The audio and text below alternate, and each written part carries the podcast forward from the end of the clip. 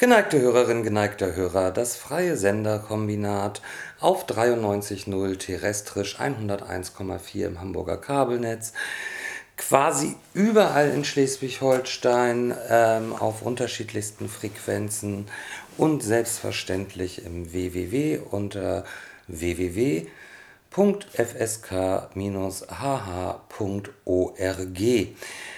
Ähm, ihr hört die Sendung Luxus Prekariatsluxus. Äh, vorangestellt das vergessene Lied, möchte ich beinahe sagen, welches äh, Slime ja ankündigte, ähm, nicht zu spielen und auch sagte schon auf vielen Konzerten nicht mehr zu spielen, als die hamburgische AfD meinte, ähm, vorvergangene Woche, glaube ich, noch eine kleine Welle in der Bürgerinnenschaft der Freien und Hansestadt Hamburg zu machen und äh, absurderweise die CDU für Slime-Konzerte stimmte oder so ähnlich. Ich habe es dann irgendwann nicht mehr verfolgt vor lauter Albernheit. Ähm, inhaltlich, naja, Herr Grote und seine Taskforce und ähm, die Umbenennung von Gefahrengebieten in gefährliche Orte, die jetzt dafür überall und noch weiter, aber mit irgendwie dann doch anders ähm, gemacht werden können, ist natürlich auch so ein, was äh, soll das? Ähm, gut, all das ist sehr frustrierend.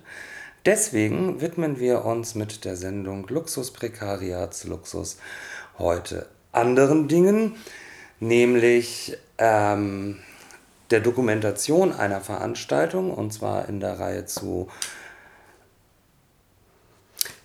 in der Reihe zu 80 Jahre soziale Revolution in Spanien. Äh, es handelt sich, äh, diese Reihe hat stattgefunden vom 22. bis 30, 30. April 2016. Äh, also eine ganze Woche lang verschiedene Vorträge, Diskussionen, Filme, Büchertische, diverses mehr.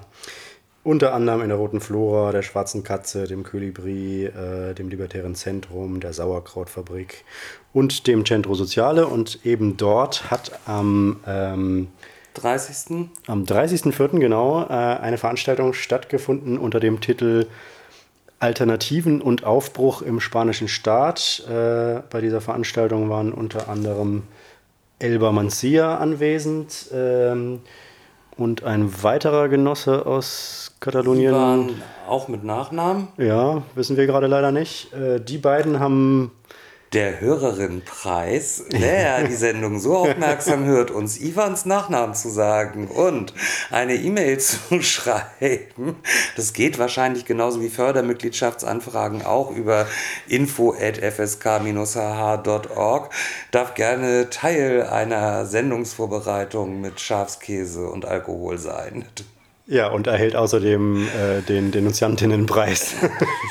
Nein, Scherz Nein. beiseite. Ähm, die beiden haben auf jeden Fall berichtet in dieser Veranstaltung von ähm, Bestrebungen und Erfahrungen mit solidarischen Wirtschaftsformen, kooperativen, ähm, alternativen Wirtschaftsmodellen, vorwiegend in Katalonien, ähm, aber das Ganze auch ein bisschen eingebettet in die Gesamtsituation in Spanien. Naja, naja, eingebettet in die Gesamtsituation ist so ein, ähm, ich würde mal sagen, das geht auch nochmal anders. Also ja, es ist ein bisschen eingebettet in die Gesamtsituation, aber zum Ende ähm, der Veranstaltung wird dann schon auch nochmal klar, dass ich sage jetzt mal freundlich, der Regionalismus in Spanien an einigen Ecken doch recht ausgeprägt ist. Ähm, und das natürlich eine Sache ist, die ähm, zumindest ausgesprochen kritisch zu betrachten ähm, ist und von uns aber selbstverständlich noch im Laufe dieses Jahres weiterverfolgt wird, weswegen das also eigentlich auch ähm, ich dich gerade nicht unterbrochen hast? Falls nee, aber wolltest du eigentlich noch konkreter was zur Veranstaltung? Weil nee, ich, ich wollte da einsteigen in das, was du gerade gesagt hast. Also ähm, das zeigte sich ja, das mit dem ausgeprägten Regionalismus zeigte sich ja unter anderem während der Veranstaltung darin, wie auch eine der äh, Zuhörerinnen und Teilnehmerinnen der Veranstaltung bemerkt hat, dass das gesamte ausgeteilte Infomaterial auf Katalan war, was da mitgebracht wurde.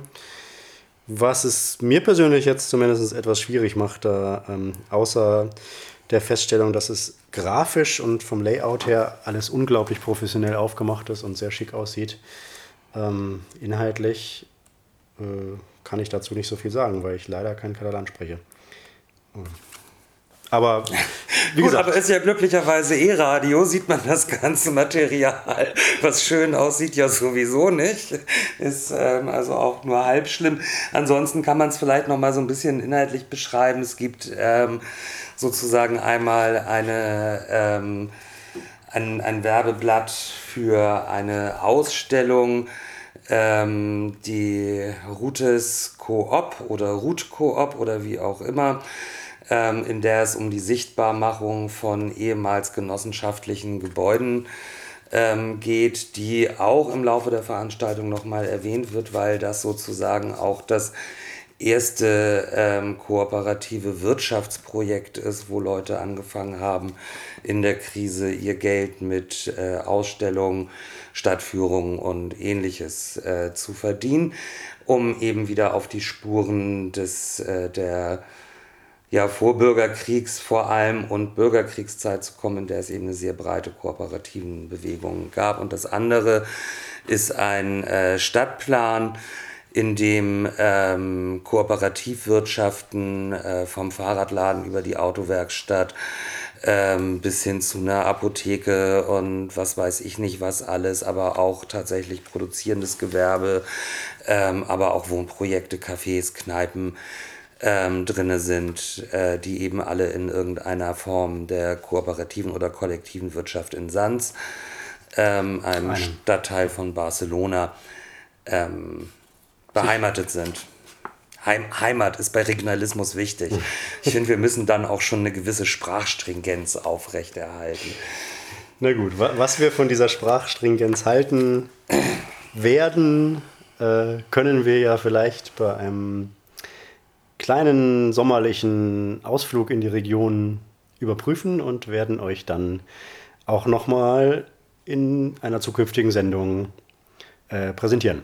Genau, also das ist sozusagen unser Spanien-Appetizer ähm, in unserer Reihe Südeuropa nach der Militärdiktatur des jeweiligen Landes. Ähm, 40 Jahre Franco in Spanien ist natürlich ähm, eine krass lange Zeit auch und eine krass brutale Zeit, die irgendwann in, ich glaube, da habe ich zum ersten Mal so ein bisschen das, den, den Begriff bleierne Zeit verstanden, der eigentlich gar nicht im Zusammenhang mit Franco-Diktatur ähm, verwendet wird, aber so alles, was ich in letzter Zeit äh, gelesen habe über Bürgerkrieg, aber vor allem auch Nachbürgerkriegzeit, dann ähm, eine, eine, eine gar schreckliche Unbeweglichkeit in, in allem. Also, und äh, dann in Spanien aber ja ein sehr exzessiver Aufbruch, wo ich jetzt ja fast geneigt wäre, schon zur nächsten Musik überzuleiten. Das können wir sehr gerne tun.